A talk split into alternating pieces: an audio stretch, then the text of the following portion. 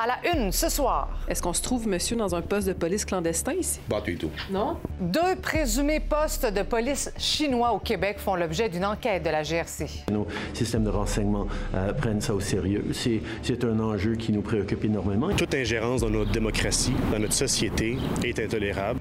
Profit record, les grands épiciers canadiens se défendent. Une fois que le doute s'est installé avec le consommateur, c'est quand même très difficile de, de, ramener un certain climat de confiance. Et de nouvelles frappes russes ciblent plusieurs régions d'Ukraine. On se rend sur place. Il s'agissait cette nuit d'une des plus larges frappes de missiles et de drones kamikazes depuis le début de, de cette année. Voici votre fil de la journée.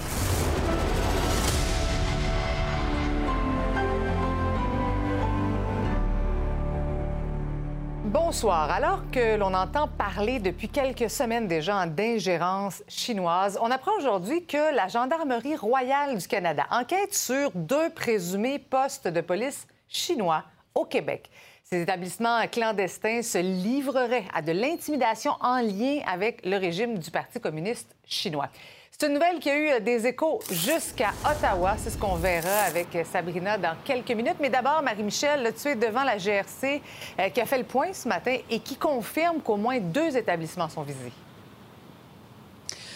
Oui, et ce qui serait préoccupant, Marie-Christine, c'est qu'il pourrait y en avoir d'autres. Ça fait des semaines que les enquêteurs de l'équipe intégrée à la sécurité nationale de la GRC, avec le SCRS, enquêtent sur ces possibles postes clandestins de police chinoise.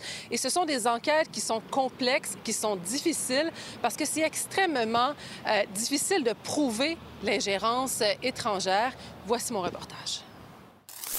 Selon l'organisme espagnol des droits civils Safeguard Defenders, il y aurait au Canada présentement cinq postes de police chinois clandestins, en Colombie-Britannique et en Ontario. La GRC enquête présentement concernant ces dossiers et là, on apprend qu'il y aurait deux postes de police supplémentaires au Québec. Le premier se trouve ici, à deux pas du quartier chinois de Montréal et serait géré par le Service à la famille chinoise du Grand Montréal. Et on peut lire sur leur page Facebook qu'il s'agit d'un organisme à but non lucratif qui se consacre à la promotion du bien-être des membres de la communauté asiatique et chinoise en facilitant leur intégration et leur épanouissement. L'organisme aurait été créé en 2014. Le deuxième poste de police chinois clandestin se trouverait ici, à Brossard, à l'intérieur de cet organisme Sino-Québec. C'est un autre organisme communautaire qui aide les personnes immigrantes chinoises à s'intégrer à la communauté québécoise. Celui de Montréal et celui ici, à Brossard, serait géré par une conseillère municipale de Brossard, Mme Zigzili. On va aller voir maintenant si on est capable d'aller chercher une réaction à l'intérieur. Est-ce qu'on se trouve, monsieur, dans un poste de police clandestin ici? Non, je pense. Je ne pense pas. Pas du tout. Non? Ouais. On a une station de ministère au Québec ici. Pourquoi il y a certaines personnes qui pensent que vous opérez un, un poste de police clandestin? Aucune idée. Qu'est-ce qu'ils pensent? Ne sais pas qu'est-ce qu'ils pensent. Hmm. Vous parlez avec des enquêteurs de la GRC? Non. Non? Non. OK. Ouais. Est-ce que vous êtes au courant que ça existe ailleurs au Canada? Est-ce que ça vous préoccupe ou pas du tout? Non. Non? Non. La GRC enquête, prend la situation très au sérieux et envoie un message très clair que l'ingérence étrangère ne sera pas tolérée au Canada. C'est une atteinte directe, en fait, non seulement à notre démocratie, la démocratie canadienne, mais aussi à notre intégrité économique, à la société. Euh, tout ça est illégal. Un acteur ou un État étranger ne peut pas venir s'ingérer dans les affaires des Canadiens. C'est pour ça qu'on fait enquête. Et ce qui est extrêmement préoccupant pour les autorités, c'est que ces policiers clandestins chinois seraient reliés au Parti communiste chinois. Ils harcèleraient et menaceraient des Canadiens d'origine chinoise. Ce que je comprends, c'est qu'il y a des agents à la solde du Parti communiste chinois qui infiltrent, qui auraient possiblement infiltré ces endroits-là et qui font des pressions sur les membres de la communauté. Ce qui circule en ce moment, c'est qu'il y aurait un climat de terreur qui règne au sein de, la communauté. Il euh, faut briser ce mur du silence-là. On a besoin de leur aide, qu'ils soient témoins ou victimes. On a besoin euh, qu'ils nous parlent. On a besoin qu'ils nous disent, qu'ils nous fassent, dans le fond, un portrait de situation. On a déjà de l'information, mais il faut la corroborer. On a encore besoin de plus de renseignements. C'est sûr qu'on ne veut pas non plus, dans un esprit de sécurité publique, qu'il y ait des gens qui soient terrorisés à Montréal, à Brossard ou au Québec. On ne peut pas tolérer ça. La GRC a d'ailleurs créé une ligne d'urgence téléphonique spécialement dédiée pour cette enquête. Et Sabrina, à Ottawa, on se dit préoccupé, mais quand même pas surpris. Là. Non, et on sent quand même que les taux se resserrent autour du euh, premier ministre canadien Justin Trudeau. Il a mentionné aujourd'hui que ça faisait quand même des mois qu'il était au courant qu'il y avait des postes de police euh, clandestins chinois au Canada, dont euh, à Montréal. Il a précisé aussi que tout est mis en œuvre pour assurer la sécurité des Canadiens. Et pendant la période des questions cet après-midi aux communes, bien, il a été particulièrement talonné par le chef du Bloc québécois, Yves-François Blanchet, de même aussi par euh, le chef du Parti conservateur du Canada, Pierre Poilièvre. Et là-dessus, quand même, on va l'écouter une première réaction d'Yves-François Blanchet en lien avec les postes de police chinois les soi-disant postes de police chinois, j'ai des problèmes avec le terme, euh, c'est un phénomène qui est très, très grave. On savait que ça existait à Toronto, on savait que ça existait à Vancouver, et on sait que ceux de euh, au moins Toronto auraient joué un rôle dans des ingérences électorales lors du scrutin de 2021. Et là, on apprend qu'il y en a deux dans la région de Montréal. Rien ne dit à ce moment-ci que ça ait joué un rôle dans la dernière élection. Notre crainte, c'est que ça joue un rôle dans la prochaine élection. Et Justin Trudeau qui s'est voulu aussi rassurant aujourd'hui, on l'écoute. Ça fait bien des mois qu'on est conscient euh, de postes de police euh, chinoises à travers le pays et on est en train de, s'assurer que la GRC est en train de faire des suivis là-dessus et que nos systèmes de renseignement euh, prennent ça au sérieux. C'est un enjeu qui nous préoccupe énormément.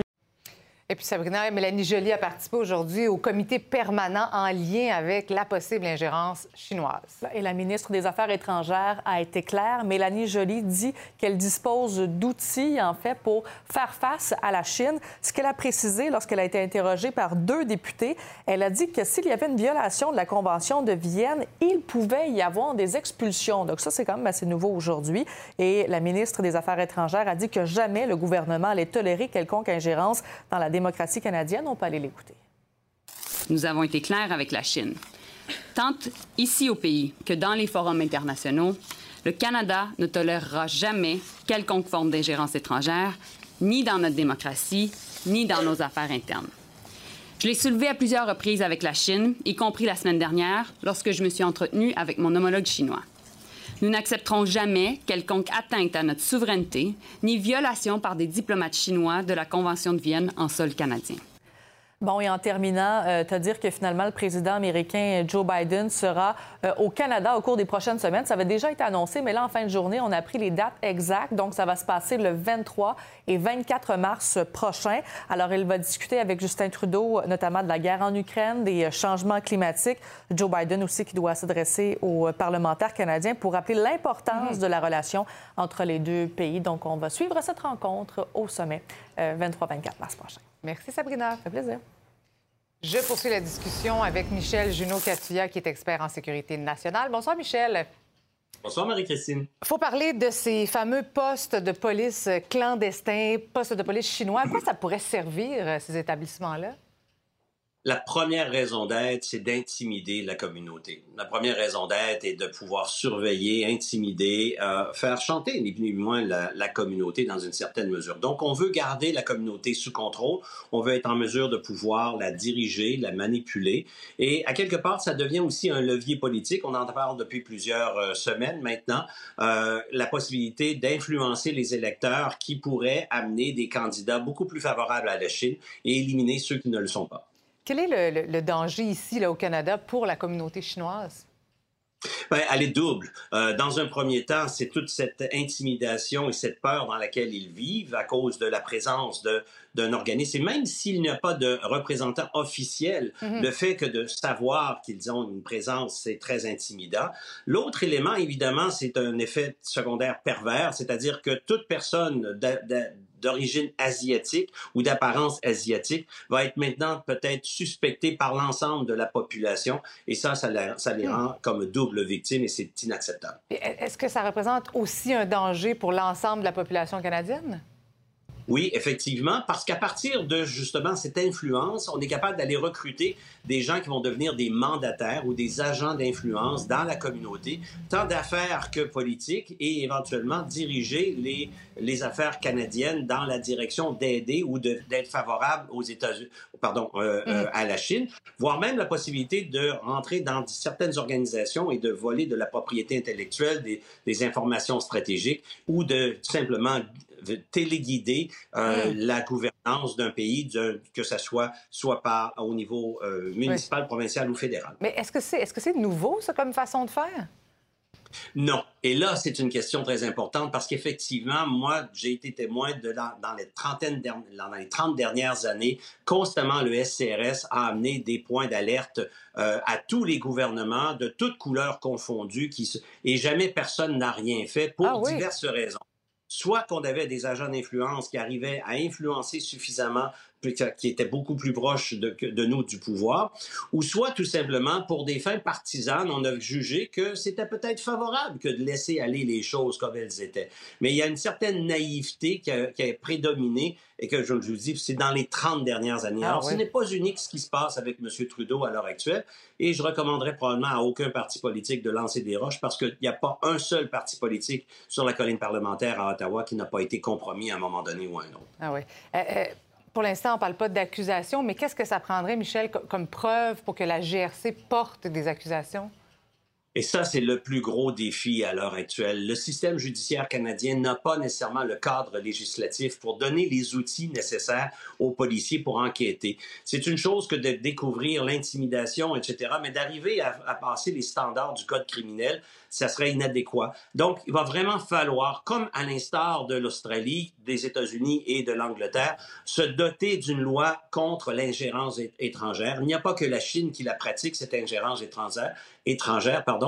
Donc, il va vraiment falloir se doter d'une loi le plus rapidement possible et donner la possibilité soit d'expulser, de se débarrasser de, diplomates qui sont en réalité des espions, hmm. ou simplement des, s'il y a des Canadiens qui sont devenus mandataires et qui ont aidé ces agents euh, étrangers, ben, de pouvoir sévir avec le code de, la loi. C'est quand même particulier tout ça. Euh, merci beaucoup, euh, Michel Junot-Catia, d'avoir été avec nous ce soir. C'est toujours un plaisir. Toujours un plaisir, Marie-Christine. Au revoir. On s'en va maintenant en Ukraine. Des frappes russes de missiles et de drones ont fait au moins six morts et privé de courant une partie de la population et, de façon temporaire, la centrale nucléaire de Zaporizhia. À Kherson, ce sont des tirs d'obus de l'artillerie russe qui ont tué trois personnes. Le président ukrainien a dénoncé les misérables tactiques russes après les bombardements qui ont touché dix régions du pays et sa capitale et visé des structures, des infrastructures pardon, énergétiques. Je me suis entretenue il y a quelques minutes avec un journaliste sur place. Alexander Kerry, bonsoir. Bonsoir. Donc, vous êtes présentement à Kiev. Comment avez-vous vécu cette dernière nuit? Eh bien, ce matin, nous avons été réveillés euh, donc à 5h30 par une explosion extrêmement forte dans la capitale. Alors, c'était seulement une des explosions qui ont secoué euh, pas seulement la capitale, mais aussi euh, tout le pays, puisqu'il s'agissait cette nuit d'une des plus larges euh, frappe de missiles et de drones kamikazes sur Kiev depuis le début de, cette année 2023. Euh, hmm. On s'attendait qu'il y aurait, on s'attendait à une frappe avant, donc euh, autour du février, du 24 février, mais, mais effectivement, c'était eh bien, c'était la nuit dernière. Ah. Et comment, comment, comment ces nouvelles frappes des Russes sont interprétées? Quelle stratégie faut-il y voir? Alors d'après le ministre, le ministère de la Défense russe, euh, encore ça c'est ce sont des déclarations à prendre avec des pincettes, euh, il s'agirait d'une réponse à une incursion d'un groupe, d'un pseudo-groupe de volontaires euh, pseudo-ukrainiens, qui est en fait une opération, une fausse flag, qu'on appelle une fausse flag opération, à Bryansk, au nord-est de l'Ukraine. ce serait sans doute une opération de manipulation, mais il faut aussi voir une énième tentative bien de terroriser la population ukrainienne parce que la Russie, euh, dorénavant, eh n'avance toujours pas à Bakhmut et surtout, euh, en fait, sur le terrain, n'a pas tellement avancé depuis, depuis quelques mois, malgré tout ce qu'on peut dire autour de, de Bakhmut, autour de Soledar. Donc, c'est encore une fois une énième façon eh bien, d'essayer de, terroriser les Ukrainiens qui est un peu inutile aujourd'hui parce que frapper des, des, infrastructures électriques ou même thermales aujourd'hui, bah, le printemps a commencé, donc ça ne fait pas grand sens. Hum, mais quelles sont quand même les, les conséquences peut-être psychologiques de ces frappes russes dans le quotidien des Ukrainiens? Alors les conséquences psychologiques, les, les, Ukrainiens se, sont vraiment habitués à ce genre de frappe. Euh, ce qui est vrai, c'est que euh, juste après les frappes, il y avait, je crois, euh, un tiers des systèmes, du système électrique qui, était, qui ne marchait plus, notamment à Kiev. Ça, a été remis en service. Hein. Et dorénavant, un tiers du service thermique, donc tout ce qui est radiateur, etc., qui est encore plus ou moins en réparation. le problème, c'est pas seulement euh, du point de vue du moral des Ukrainiens, c'est aussi que tout l'argent qui est dépensé euh, eh bien, à la reconstruction et à la réparation de ces infrastructures, eh bien, c'est, tout cet argent ne va pas justement à l'effort de guerre contre les Russes. Donc, c'est pas un effet immédiat. Voilà, c'est mhm. pas un effet immédiat sur l'Ukrainien, mais c'est un effet effectivement bah, sur les finances et sur l'effort de guerre. On comprend. Est-ce qu'on, est-ce qu'on peut s'attendre à une réplique rapide de l'armée ukrainienne? Alors, sans doute pas de la même manière, puisque déjà l'armée ukrainienne n'a pas euh, de missiles de longue portée qui pourraient lui permettre d'atteindre des, cibles tout enfin aussi aussi euh, profondément dans le territoire russe. C'est aussi pas dans l'intérêt de l'Ukraine de faire ça et surtout de pas frapper les civils, parce que euh, depuis le début justement l'Ukraine justement évite ce genre de, de, stratégie. C'est vrai qu'il y a eu des attaques notamment autour de Belgorod et autour de Kursk, donc au mhm. nord-est de l'Ukraine mais il s'agit de cibles, encore une fois, militaires. Donc l'Ukraine n'a pas nécessairement intérêt à faire une stratégie de miroir avec la Russie à ce niveau-là. On le comprend très bien. Alexander Kerry, merci beaucoup d'avoir été avec nous ce soir. Merci. La guerre en Ukraine n'est évidemment pas étrangère à l'augmentation du panier d'épicerie chez nous. Au lendemain de la comparution des grands patrons des chaînes d'alimentation à Ottawa, le Parti libéral du Québec réclame à son tour une commission parlementaire sur la flambée du prix des aliments. Les épiciers canadiens ont assuré de ne pas s'être enrichis grâce à l'inflation, mais peut-on les croire? Louis-Philippe Bourdeau a demandé à des experts. Les prix à l'épicerie augmentent et augmentent encore et on vous en parle maintenant depuis des mois. C'est ça, vous allez prendre celle qui était moins chère. Attendez-vous à des hausses en 2023 aussi. Et il y a plusieurs consommateurs qui se posent la même question. Est-ce que les épiciers profitent de cette période d'inflation pour augmenter leurs profits. C'est ce que certains ont appelé la théorie de l'escroflation. C'est que les trois plus grandes chaînes d'épicerie au Canada ont enregistré des profits plus élevés en 2022 que la moyenne des cinq dernières années. Pour Empire, qui est la maison mère d'IGA, ça représente 56 millions de dollars de plus que sa moyenne sur cinq ans. Pour Metro, c'est 7 millions de dollars supplémentaires. Et pour l'Oblast, qui possède Provigo et Maxi, ben c'est 436 millions de dollars supplémentaires. C'est un chiffre quand même qui inclut aussi les ventes des produits non alimentaires et pharmaceutiques de l'entreprise. Les trois dirigeants de ces entreprises ont comparu à Ottawa mercredi et leur point de vue sur la question, vous allez le voir, est sans appel. Les suggestions selon lesquelles nous sommes en quelque sorte à l'origine de l'inflation alimentaire sont tout simplement fausses. It is simply not true. Is simply wrong. En gros, les trois plus grandes entreprises refusent de prendre le blâme et assurent que leur marge de profit pourrait difficilement être plus faible qu'en ce moment. How much profit is too much profit? Um, I think at a dollar out of $25 of sales, that's reasonable profitability. Notre marge sur les produits alimentaires a en fait diminué. Leur président parle plutôt d'une succession d'événements, comme la guerre en Ukraine, les événements climatiques extrêmes, l'augmentation des prix de la part de leurs fournisseurs et la pénurie de main-d'œuvre. Tout ça pour expliquer le résultat des prix sur les tablettes. J'ai donc demandé à deux experts de l'alimentation d'analyser leurs témoignages. Mais le gros problème qu'on a au Canada, ça n'a rien à voir avec les dirigeants des euh, bannières qui sont, sont présentés à Ottawa. C'est vraiment le niveau de compétitivité. C'est un marché très difficile à desservir. Il y a des barrières interprovinciales. Le régime fiscal est très lourd. Les, détaillants d'alimentation sont juste un maillon de la chaîne alimentaire. Euh, eux ont mentionné que leur marge bénéficiaire sur les aliments n'avait pas bougé, cette partie-là, j'ai tendance à le croire. Une fois que le doute s'est installé avec le consommateur, c'est quand même très difficile de, ramener un certain climat de confiance. Les experts s'entendent pour dire qu'il ne faudra pas s'attendre à des baisses de prix rapides. Les gens recherchent des solutions à court terme, là, oubliez ça. L'inflation, c'est un, un, problème qui est très, très complexe, surtout actuellement. Pour augmenter la, le niveau de compétition au Canada, ça revient au Parlement. Donc, c'est certain qu'une façon de réduire les coûts, c'est de réduire la diversité. Là, est pris. Est-ce qu'on veut être efficace, payer moins cher au final ou on veut garder notre diversité alimentaire? Il faudra, une fois de plus, être patient parce qu'en 2023, on prévoit encore une fois une augmentation du prix des aliments qui va varier cette fois entre 5 à 7 et si tout coûte plus cher, ça se répercute évidemment sur le niveau d'endettement des Canadiens. La dette sur les cartes de crédit canadiennes a grimpé en flèche au cours des trois derniers mois de 2022, selon l'agence de surveillance Equifax. On parle d'une dette globale de plus de 2 000 milliards de dollars. C'est une hausse de plus de 6% Trois ans après le début de la pandémie, notre santé mentale en a-t-elle pris un coup? Les résultats d'une étude pourraient vous surprendre. Les détails au retour.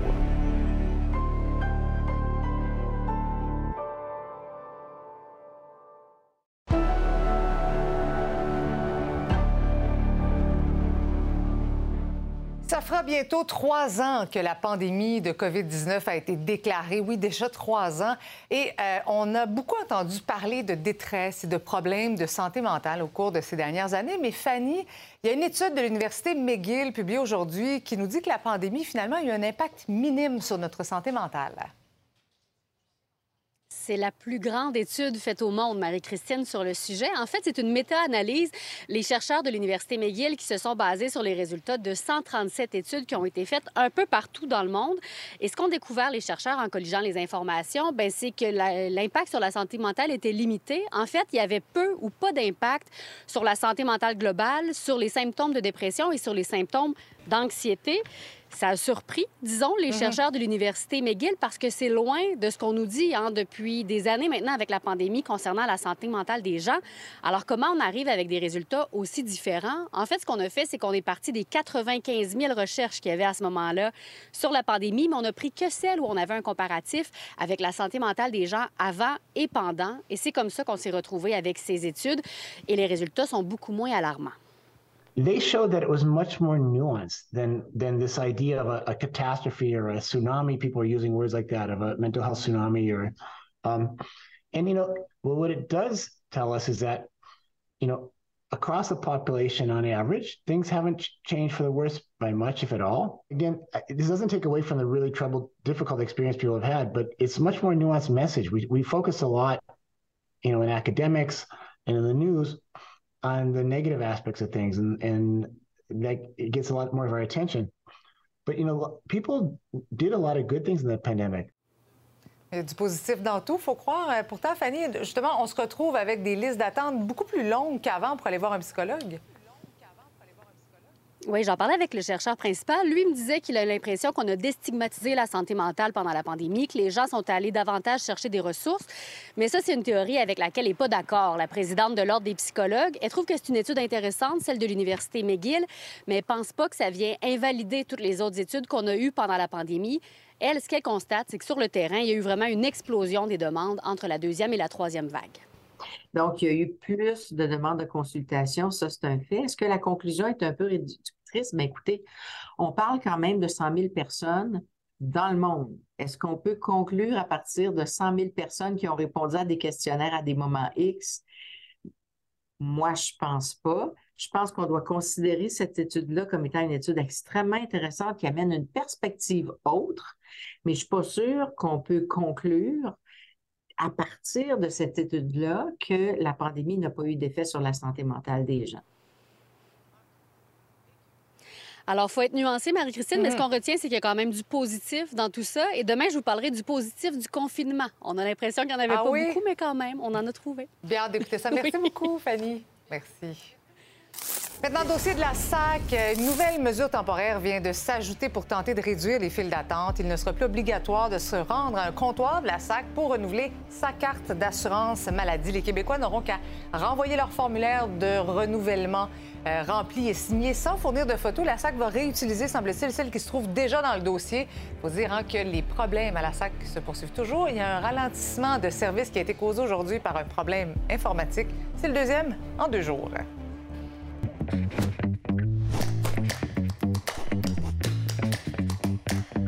Salut Yves. Salut Marie-Christine. Il y a des bugs informatiques. Il y en a à la SAC, mais aussi il semble y avoir un, bug de communication aussi. C'est assez extraordinaire ce qui se passe en ce moment.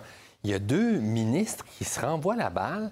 Euh, j'aimerais ça savoir quelle est l'atmosphère euh, au Conseil des ministres parce que la ministre Guilbeault dit ben, c'est finalement euh, c'est la faute du, du ministère du numérique Éric Kerr, qui est ce, ministère qui est censé épauler les autres ministères pour faire passer le gouvernement du Québec à l'ère du numérique. C'est un ministère tout récent, ça fait à peine un an qu'il existe. Oui, effectivement, ça c'est ce que dit M. Kerr, qui répond, ben oui, mais la SAC, ça dépend du ministère des Transports, donc c'est euh, Mme Guilbeault. Et ça, s'envoie des flèches d'un côté à l'autre. C'est assez particulier. Pendant ce temps-là, ben, finalement, personne n'est responsable. Il dit même, Éric Kerr, qu'il devrait avoir des félicitations. Bon. Euh, on, va attendre. Pourquoi, par exemple? oui, je ne sais pas pourquoi. Peut-être. Euh, Mais en fait, c'est parce que le système de d'authentification. Authentification. C'est ça, voilà. Il est difficile à prononcer, mais il semble que ça fonctionne et que le problème, c'est qu'on a tout voulu faire en même temps. Écoute, il y a plusieurs problèmes. Il y a deux plateformes. Là, on entendait cette semaine le président de la SAC, M. Marcelet, qui avait l'air de nous dire que les Québécois, ben, ils- parce qu'ils comprennent pas comment faire, puis on va les aider un peu plus. Et puis après ça, on apprend qu'il y a d'autres problèmes des, des- à- à- dans la, que des gens, par exemple, des camionneurs, qui ont payé, mais qui sont dans un des systèmes comme n'ayant pas payé. Bref, Marie-Christine, si c'était une compagnie d'assurance privée, je pense qu'elle serait en faillite en ce moment. Elle aurait une tellement mauvaise réputation. Parce que je comprends que c'est compliqué, là. On comprend que des systèmes in- informatiques de cette ampleur-là, c'est une grosse affaire à changer. Mais est-ce que ça vous tentait pas de l'essayer un peu avant?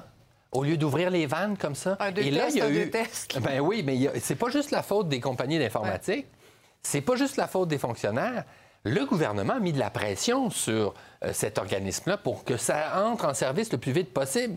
Parce que là, comme ailleurs, il y a une pénurie de main-d'œuvre. Mhm. Alors, les responsabilités sont partagées. Mais encore là, et, et je te dis pas qu'il faut privatiser ça du tout. C'est un beau succès à plusieurs égards, la SAC.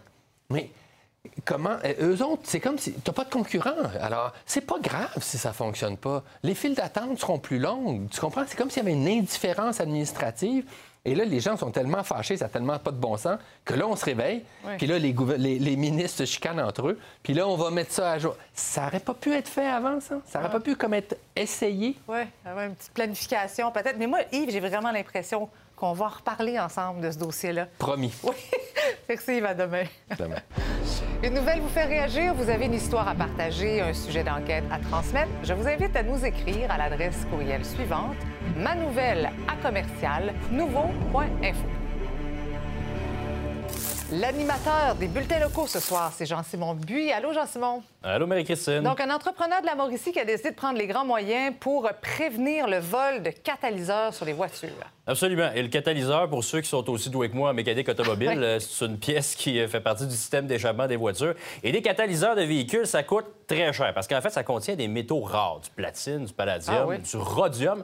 Et le rhodium, ça coûte pas mal cher, 700 le gramme selon la dernière évaluation. Donc, ça touche beaucoup de gens. Il y a beaucoup de voleurs qui s'attaquent aux VUS, aux camionnettes euh, des Québécois depuis plusieurs mois. Alors là, il y a un entrepreneur qui a décidé d'élaborer une forme de plaque sur mesure qu'on vient placer sous les véhicules de façon à protéger les catalyseurs. Je vous invite à écouter l'entrepreneur en question.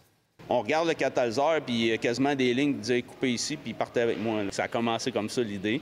Puis Là, j'ai parti une nouvelle compagnie juste pour la fabrication des plaques, puis la distribution. Puis on conçoit des plaques qui vont les protéger, empêcher que les gens viennent couper ces plaques-là puis les enlever.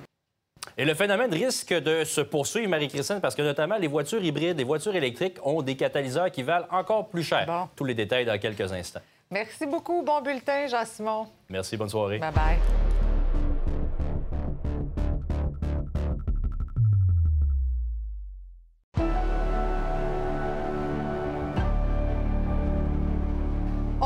Parlait il y a quelques semaines, une substance nommée la drogue zombie qui fait des ravages aux États-Unis. Elle est maintenant présente à Montréal et la santé publique lance un appel à la vigilance.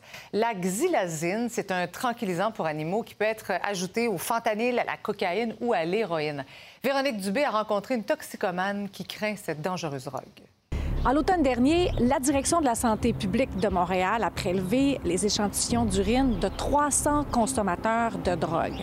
5% contenaient de la trank, ou ce qu'on appelle la drogue zombie. En fait, la xylazine est un médicament qui est utilisé en médecine vétérinaire, mais pas destiné à la santé humaine. Euh, ce qui est préoccupant, c'est que ça altère l'état de conscience, mais ça peut créer des intoxications qui peuvent ressembler à ce qu'on peut retrouver avec le fentanyl. On doit continuer à administrer l'analoxone compte tenu de la présence du fentanyl. Par contre, l'analoxone ne renverse pas la surdose à la xylazine.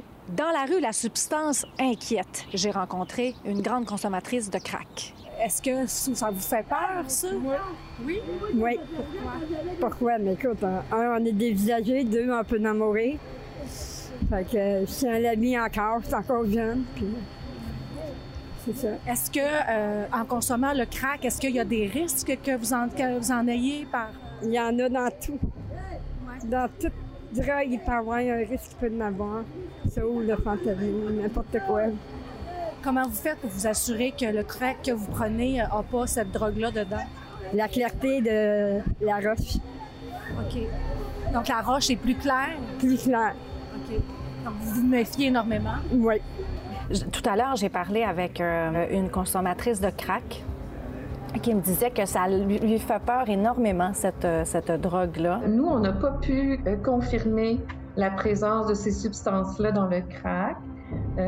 Donc, ce qu'on a vu, c'est que par les drogues qui ont été saisies où on a trouvé de la xylazine, c'était surtout sous forme de comprimés ou de poudre et associé, encore une fois, au fentanyl et à des benzodiazépines. Est-ce qu'il y a eu plus de surdoses au cours des derniers mois? On a probablement au moins quatre fois plus de surdoses qui nous sont signalées qu'avant 2020 et cette tendance-là se poursuit.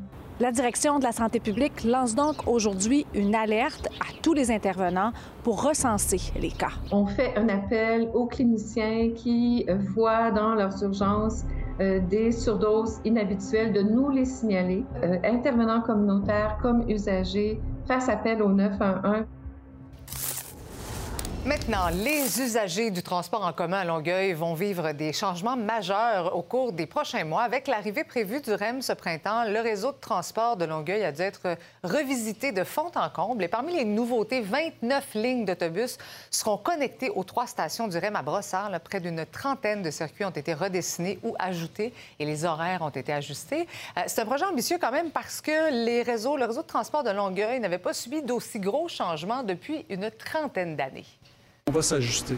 On va s'ajuster là où il va y avoir de l'achalandage, là où il va y avoir des, besoins supplémentaires. On va... La beauté des autobus, c'est que c'est pas comme un train. Hein. On peut les déplacer plus facilement. Alors, on va faire ça. On va s'ajuster en cours de route. On a, on a un beau réseau de planifié, mais on va faire des ajustements.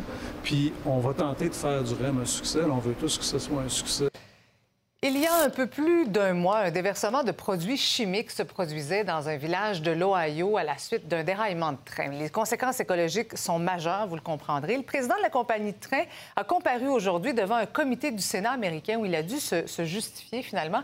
Et c'est un événement vous le comprendrez, qui rappelle de bien mauvais souvenirs aux habitants de Lac-Mégantic. Voici le résumé d'Anaïs El-Boujdaïdi. Le 3 février dernier, un train déraille à East Palestine, un village de 4700 habitants en Ohio.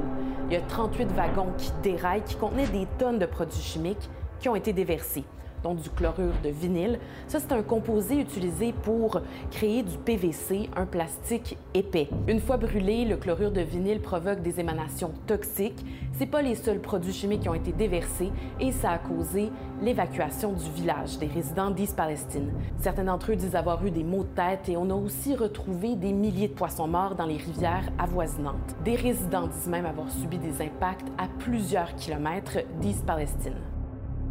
On voyait la fumée dans, on sentait même, on sentait la fumée qui venait. Il y avait beaucoup de vent depuis, il y a beaucoup de vent, alors toute la fumée vient là. Moi, ça va, mais il y en a qui ne peuvent pas respirer. Je suis triste de penser aux gens. Moi, ça fait beaucoup de peine parce que j'ai vécu la guerre. C'est comme si c'était la guerre. La cause de ce déraillement, une défaillance d'un essieu alors qu'on apprenait que les freins de ce train sont un modèle qui daterait de l'époque de la guerre civile. Et cet accident ravive le spectre d'une autre tragédie, celle de Lac Mégantic, où 47 personnes sont mortes en raison d'un déraillement de train en 2013. Il y en a, fréquemment des, déraillements. Alors, euh, c'est une problématique très chronique au niveau du chemin de fer. Et puis, euh, ça ne nous surprend pas, sauf qu'on on reconnaît toujours qu'il y a des similitudes avec la tragédie de lac Mégantic à, chaque fois. Comment on en arrive aujourd'hui à, avoir des trains transportant des marchandises dangereuses sur nos rails et, qui déraillent et qui explosent et prennent feu? Ben, c'est en réalité dû euh, à la déréglementation de l'industrie depuis la fin des années 90. Malgré la proximité relative du village d'East Palestine avec le Canada, eh bien, Environnement Canada dit avoir surveillé la situation, mais qu'il n'y a pas de raison de s'inquiéter, ni en Ontario, ni au Québec. Alors que le président de Norfolk Southern comparaissait devant un comité du Sénat américain, où il a rappelé que sa compagnie a débloqué plus de 20 millions de dollars en aide à la communauté d'East Palestine, eh bien, il y a des voix qui s'élèvent pour déplorer le manque de réglementation de l'industrie ferroviaire nord-américaine. I can tell you this much this was 100% preventable. We call things accidents. There is no accident. J'espère que les, euh, les élus au Congrès des États-Unis vont être plus critiques, plus, plus sévères que nos élus ici à Ottawa. Parce que nous, lorsqu'on a eu notre tragédie à lac mégantic on a refusé toute enquête publique indépendante. J'espère que les législateurs américains vont être plus sévères. Puis sûrement que l'impact de leurs décisions va, euh, va permettre au Canada aussi d'avancer dans ce dossier-là. Une nouvelle tendance débarque sur les réseaux sociaux après les influenceurs. Voici les désinfluenceurs. On vous en parle au retour.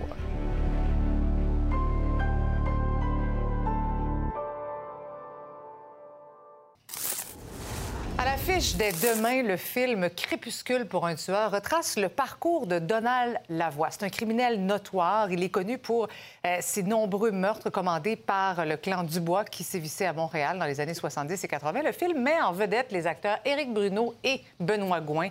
Seb Lauzon les a rencontrés. Éric Benoît, Crépuscule pour un tueur au cinéma le 10 mars prochain. On est comme fin des années 70, début 80, euh, dans le monde illicite un peu, et on suit le personnage de Donald Lavoie. Personne d'autre qui est au courant.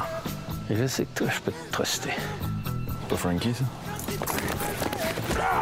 Cash ou pas cash, et puis voir la face à Pelletier. De faire un film qui nous ramène encore une fois dans une époque qui, j'imagine, aujourd'hui est de plus en plus difficile à reproduire, c'est-à-dire fin des années 70, début 80. Mais pour vous autres aussi, ça doit être un trip que de reprendre la peau de ces personnages-là. Ben oui, mais c'est tout le temps, c'est tout- c'est- c'est c'est le plaisir de jouer, Ben oui, le ben plaisir oui. d'avoir le. À un moment donné, le costume, il tombe, les looks tombent. Benoît, il arrivait avec sa tête, la moustache, tout ça, tout ça se plat. Après, tu regardes à gauche, tout le monde a des Canada Goose. Mais, mais quand- dans ton champ de vision, il y a les autos, il y a toute la reproduction, ça aide le travail d'acteur. puis- Ben oui, puis c'est un univers qui est, qui est formidable. C'est des personnages terribles. C'est des personnages, euh, c'est des gens qui ont existé. C'est ça aussi qui est fascinant. C'est des personnages qui ont existé, qui étaient animés d'une violence incroyable. là. travailler puis à fouiller là-dedans, puis à parler à des gens qu'ils ont connus, des gens qui, qui- qui ont fréquenté ces gens-là ou qui les connaissent encore. Euh, je veux pas dire que tirer du monde, c'était accessoire, mais c'est une partie de l'histoire. Là où les gens peuvent se reconnaître, peuvent connecter avec ces personnages-là, c'est des gens chez qui la fibre familiale était extrêmement développée. Puis lui, il arrive, puis il voit ça, puis il n'y en a pas eu de père, puis c'est la validation, puis on, on peut le comprendre. Lui, il- oui. Il, a, il a exécuté des ordres. Alors, je pense que le spectateur peut peut comprendre le chemin qui ont été en- les chemins qui ont été empruntés par ces gens-là sans nécessairement euh, être d'accord avec les valeurs qui véhiculent les personnages. Ton frère, il est pas très stable, Donald. C'est le temps de faire un exemple. Vous avez probablement déjà vu passer une vidéo d'un influenceur sur les réseaux sociaux qui vante les mérites d'un mascara, d'un shampoing ou d'un produit amincissant. Mais depuis le début de l'année, il y a une nouvelle tendance euh, des créateurs de contenu qui déconseillent tel ou tel produit. Cette tendance-là s'appelle la désinfluence en français et euh, c'est de plus en plus populaire sur TikTok. Notre équipe du numérique s'est intéressée au phénomène. T'as-tu vu? Il y a une nouvelle tendance sur TikTok. C'est le de-influencing. OK, aujourd'hui, je vais essayer de te désinfluencer sur des produits qui ont été viral. Le hashtag cumule plus de 300 millions de vues sur la plateforme, puis c'est d'ailleurs sur TikTok où la tendance a vu le jour. Aujourd'hui, on est à peu près tous familiers avec le terme influenceur ou le influencing. Ben, récemment, on voit l'émergence d'un nouveau trend sur la toile, sur euh, les internets. Il essaie pas d'inciter les consommateurs à acheter de nouveaux produits. En fait, il fait le contraire. Il y a des utilisateurs sur TikTok qui affichent les produits à ne pas acheter. Les produits de beauté et de lifestyle sont les principaux concernés par cette tendance. On cible les produits qui sont souvent mis de l'avant par les influenceurs sur TikTok, puis on tente de mettre un frein aux publicités mensongères qui les entourent. Mais il y a quand même un bon nombre de personnes qui sont sceptiques par rapport à ce trend. Effectivement, souvent dans les vidéos de de-influencing, on va proposer des alternatives, souvent moins chères, à des produits qui sont populaires ou devenus virales sur TikTok. The original Beauty Blender, trash. So these are all the beauty sponges that I use, and they're from Juno and Co. They just work so much better in my opinion, girl. They got velvet on them. Donc finalement, on déconseille un produit pour en conseiller un autre. Est-ce qu'au final, le de-influencing, c'est pas juste l'influencing autrement? Je pose la question. Je poursuis la discussion avec Simon Lejeune, qui est expert en marketing numérique. Bonsoir, Simon. Bonsoir. Je peux te poser la question là, que, que Milik euh, posait dans sa, dans sa vidéo. Est-ce qu'à quelque part, euh, les désinfluenceurs sont totalement désintéressés?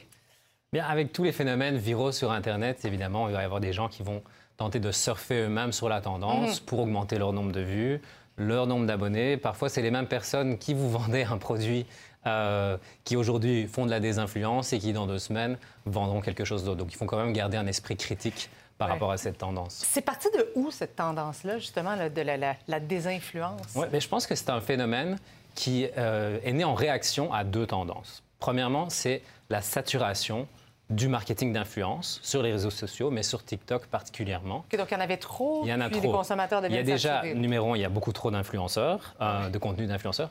Mais aussi, ce qui s'est passé, c'est que les marques elles-mêmes ont adopté les codes des influenceurs, parfois en engageant des acteurs qui vont imiter un influenceur, qui se Ah filment, ouais. qui font un- une petite revue de produits, parce que ces publicités-là performent mieux que des publicités un peu plus léchées, formatées, qu'on peut retrouver par exemple à la, à la télévision. Donc on est inondé justement de, de ce type euh, de, de vidéos. Et on- est-ce qu'on voit ça que sur TikTok ou il y, y en a sur Instagram, sur Facebook aussi, YouTube? Donc, c'est là où le- la tendance est la plus extrême, sur Mhm. TikTok, justement parce que les publicités traditionnelles, ils fonctionnent moins bien, mais c'est aussi sur Instagram, sur YouTube, euh, sur toutes les plateformes vidéo. Pendant des années, il y a des euh, influenceurs, on les a vus, qui se sont fait critiquer, mais on sent quand même que euh, les pratiques sont devenues peut-être un petit peu plus transparentes quand vient le temps de faire la promotion d'un produit.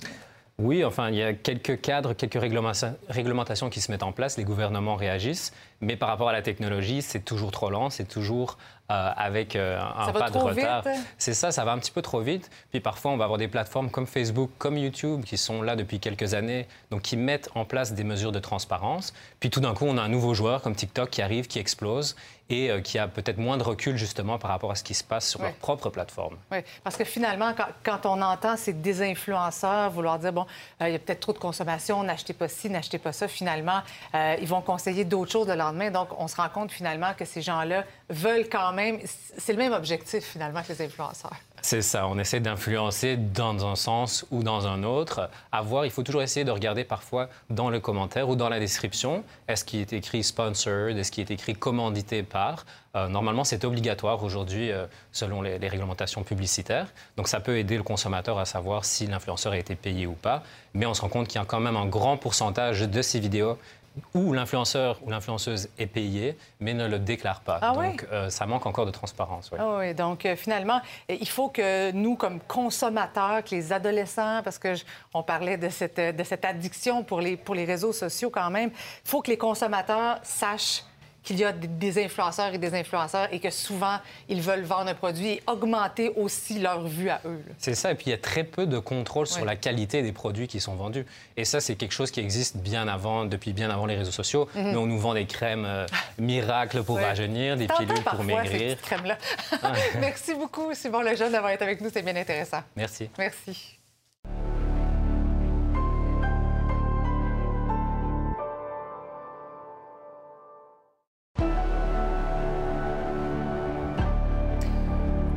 Michel, Michel, plusieurs morts dans une fusillade en Allemagne. Euh, Hambourg, plus précisément, euh, dans un lieu de culte. En fait, on parle euh, d'un lieu de culte de témoins de Jéhovah. Il y a six morts parmi euh, les victimes, plusieurs blessés. Il y a un journal local qui parle de 25 blessés, dont huit qui seraient des blessés sérieux. Et tout récemment, il y a la police qui a confirmé que le tireur s'est enlevé Mm. la vie sur place.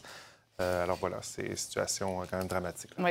Et ce soir, au débatteur, Oui. Michel, vous allez débattre de catégories dans les galas. Oui, c'est dimanche. Tu sais que ce sera la 95e euh, cérémonie des Oscars. Alors, trois heures de gala, 23 catégories, dont meilleure actrice, meilleur, meilleur acteur. Des catégories genrées. Mais il y a des galas de plus en plus qui commencent à abandonner les Mhm. catégories genrées. On sait que ce sera le cas euh, au prochain gala des Gémeaux. Alors, notre question ce soir, êtes-vous pour ou contre la fin des catégories genrées dans nos galas? On va en débattre avec Geneviève Peterson, également Antonine Iaccarini. On aura euh, Catherine Beauchamp avec nous et notre chroniqueur, notre débatteur euh, Invité. invité. ce soir, le chroniqueur Marc Cassivi qui sera avec nous.